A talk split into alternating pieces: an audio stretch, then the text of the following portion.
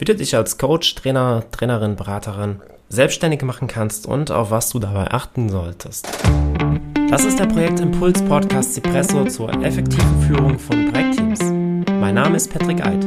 Ich freue mich, dass du dabei bist und wünsche dir viel Spaß bei der heutigen Episode. Ich habe mich selbst vor neun Jahren selbstständig gemacht und ähm, hatte verschiedene Sachen ausprobiert, wie ich zum Beispiel meine Buchhaltung führe, wie ich Rechnungen schreibe und so weiter. Zunächst einmal, ähm, Gründen an sich ist relativ einfach.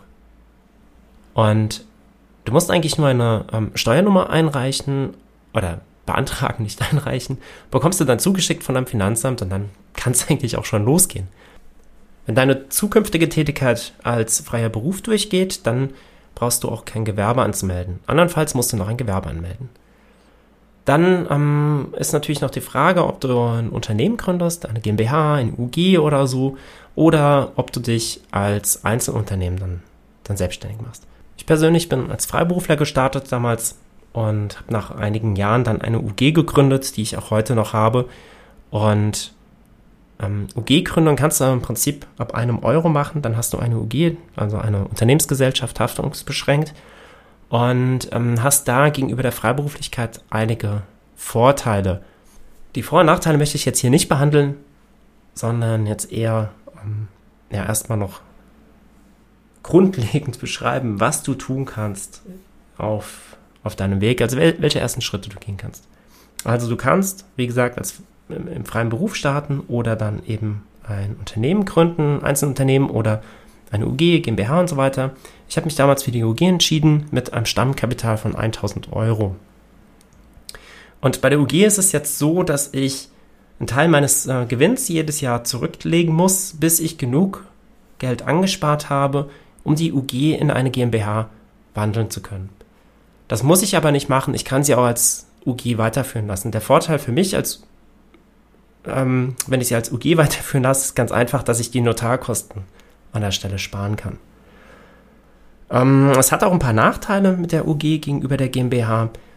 Zum Beispiel bekomme ich nicht von jeder Kfz-Bank ähm, ein Autokredit oder ein, äh, ich kann auch äh, Leasing bei manchen Autoherstellern nicht, nicht abschließen mit der UG. Da wäre dann die, die GmbH vorteilhafter.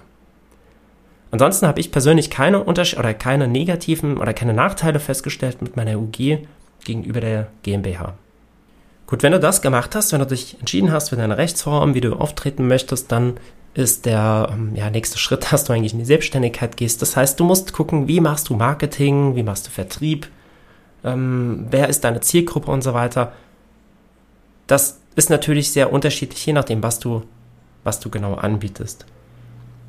Es wäre ganz gut auf jeden Fall, wenn du dir da frühzeitig Gedanken machst, wenn du auch einen Businessplan aufstellst und dir überlegst, wer deine Zielgruppe ist, wie du die Zielgruppe ansprechen möchtest, welche Angebote du hast und ähm, wie du das ganze Marketing aufbaust, wie deine Marketingstrategie aussieht.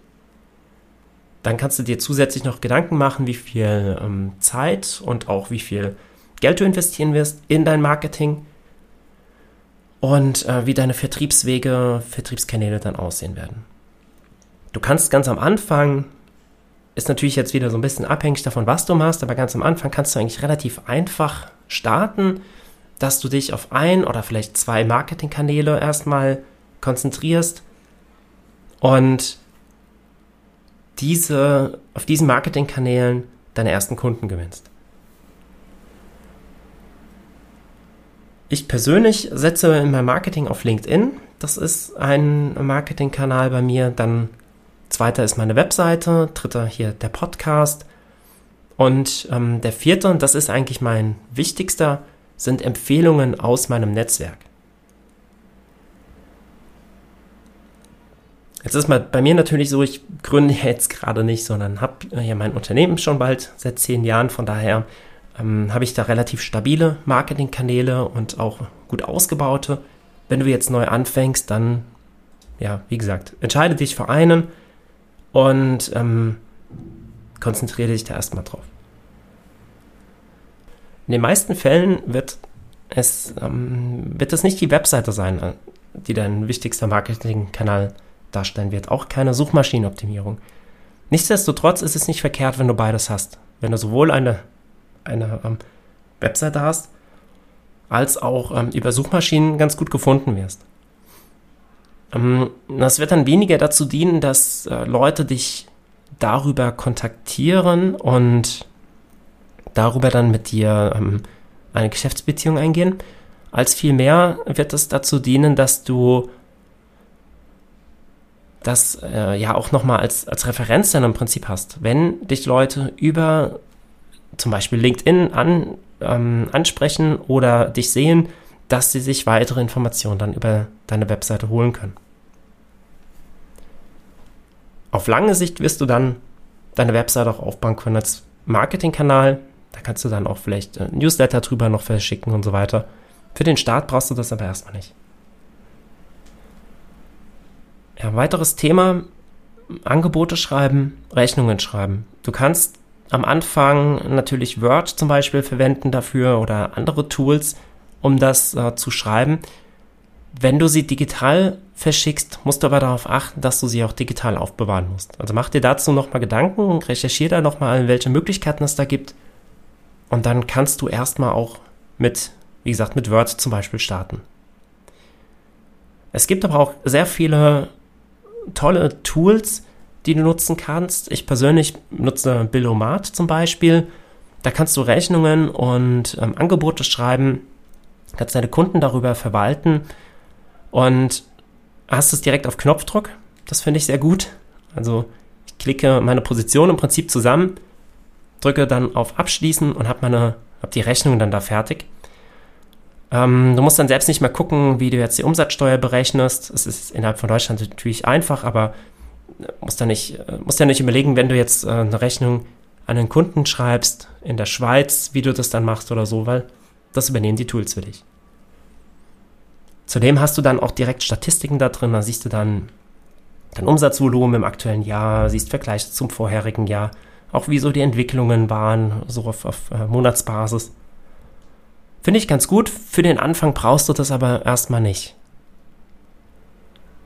Also sowas könntest du auch später machen. Es ist aber auf der anderen Seite schon eine sehr große Arbeitserleichterung. Wenn du dir es dir das, äh, das erlauben kannst, wenn du das Budget dafür hast und diese 10, 15 Euro im Monat investieren kannst, dann mach es, denn du hast die Rechtssicherheit und die Arbeitserleichterung direkt da drin. Zudem hast du da auch die Möglichkeit, also in, nicht in allen Tools, bei Billomat zumindest ist es so, da kannst du dann auch Recht, ähm, Eingangsrechnungen verwalten. Also kannst du es auch für deine Buchhaltung einsetzen. Ich persönlich habe meine Buchhaltung ausgelagert, das mache ich jetzt nicht mehr selbst. Ähm, kann ich dir auch nur empfehlen, sobald du da das Kapital dazu hast, dass du deine, deine Buchhaltung nach extern gibst und dich dann nicht mehr selbst dann mit drum kümmern musst. Für den Anfang fand ich es sehr hilfreich, mir selbst darüber oder mir selbst einen Überblick zu verschaffen, zu wissen, wie ich was buchen kann und auch ähm, jederzeit zu wissen, wie mein aktueller Stand ist. Also wie nicht nur mein Kontostand, sondern wie viel Umsatz habe ich im aktuellen Jahr, was ist Differenz zum Vorjahr, wie sieht meine Prognose aus für dieses Jahr und so weiter. Also fang am besten selbst damit an, dass du selbst weißt, wie es funktioniert und guck, sobald du es dir leisten kannst, dass du auch das auslagerst, denn das ist nur sehr viel Arbeit, die du besser damit verbringen kannst, diese Zeit, um äh, mit deinen Kunden dann zu arbeiten. Und abschließend noch ein weiterer Tipp. Hol dir ein Tool wie zum Beispiel Trello. In Trello hast du ein Kanban-Board, du kannst dann dort deine Aufgaben verwalten und hast stets dann im Überblick, welche Aufgaben gerade anliegen. Trello mit bis zu 10 Personen ist für dich kostenlos. Das heißt, du kannst es einfach einsetzen, kannst deine Aufgaben da reinschreiben, hast alles digital zur Verfügung, kannst es über dein Smartphone ähm, benutzen oder ähm, eben dann auf dem, auf dem PC. Und wenn du irgendwann so weit bist, dass du Teile deiner Arbeit vielleicht auch auslagern kannst, dann kannst du da auch einfach weitere Personen mit reinnehmen in dein Trello-Board und dann gemeinsam dran arbeiten. Es könnte zum Beispiel sein, dass du erste Marketingaktivitäten dann vielleicht auslagerst, dass du Schreiben von Blogartikeln zum Beispiel an einen virtuellen Assistenten oder eine virtuelle Assistentin übergibst. Und dann könnte, könntet ihr zusammen auf dem Trello-Board arbeiten.